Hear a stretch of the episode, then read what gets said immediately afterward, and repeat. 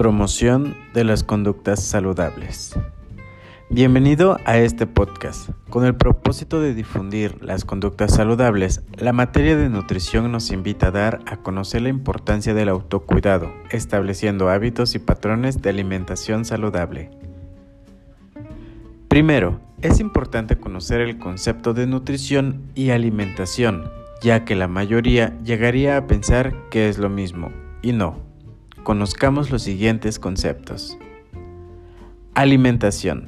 Proceso consciente y voluntario que consiste en el acto de ingerir alimentos para satisfacer la necesidad de comer. Alimentación saludable.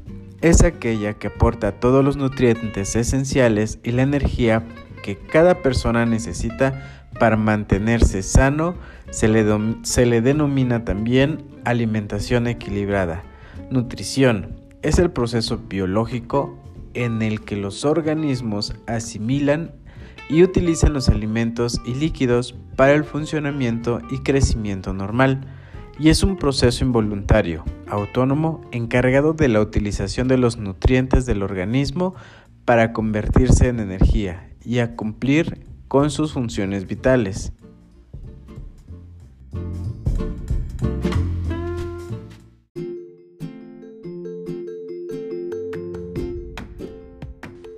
La primera recomendación es integrar los tres grupos de los alimentos que vienen en el plato del buen comer, que consiste en consumir en un más del 50% de nuestra ingesta del primer grupo, en donde vamos a encontrar todas las frutas y todas las verduras.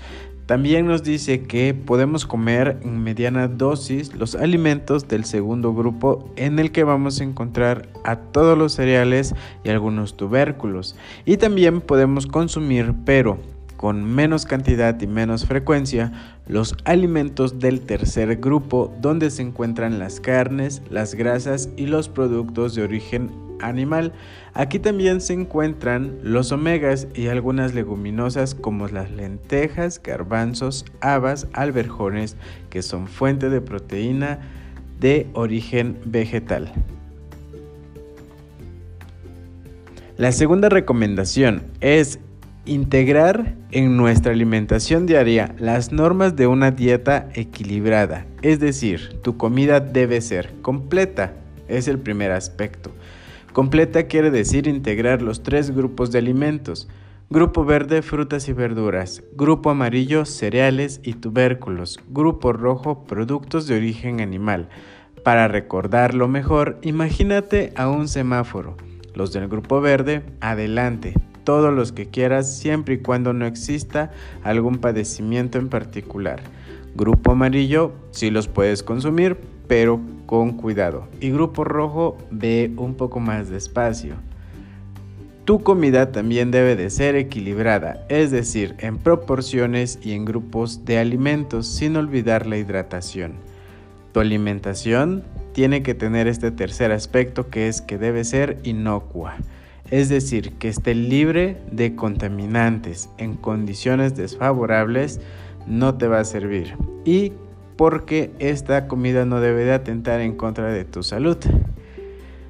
El cuarto aspecto es que tu comida tiene que ser suficiente. No debes de quedarte con hambre, pero tampoco debes de abusar de la comida.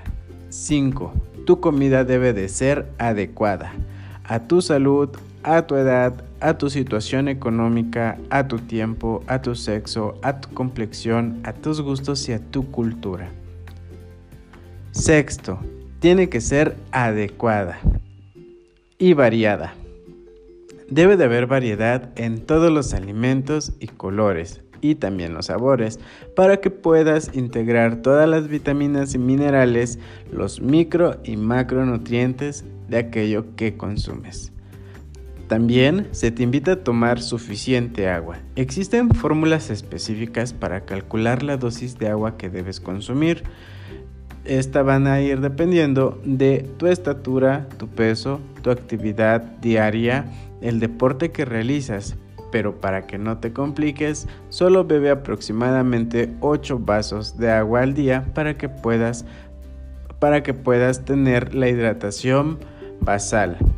También puedes descontar algunos líquidos que puedes incluirlos en tu comida y algunos que encuentras en los guisados o en las frutas y verduras.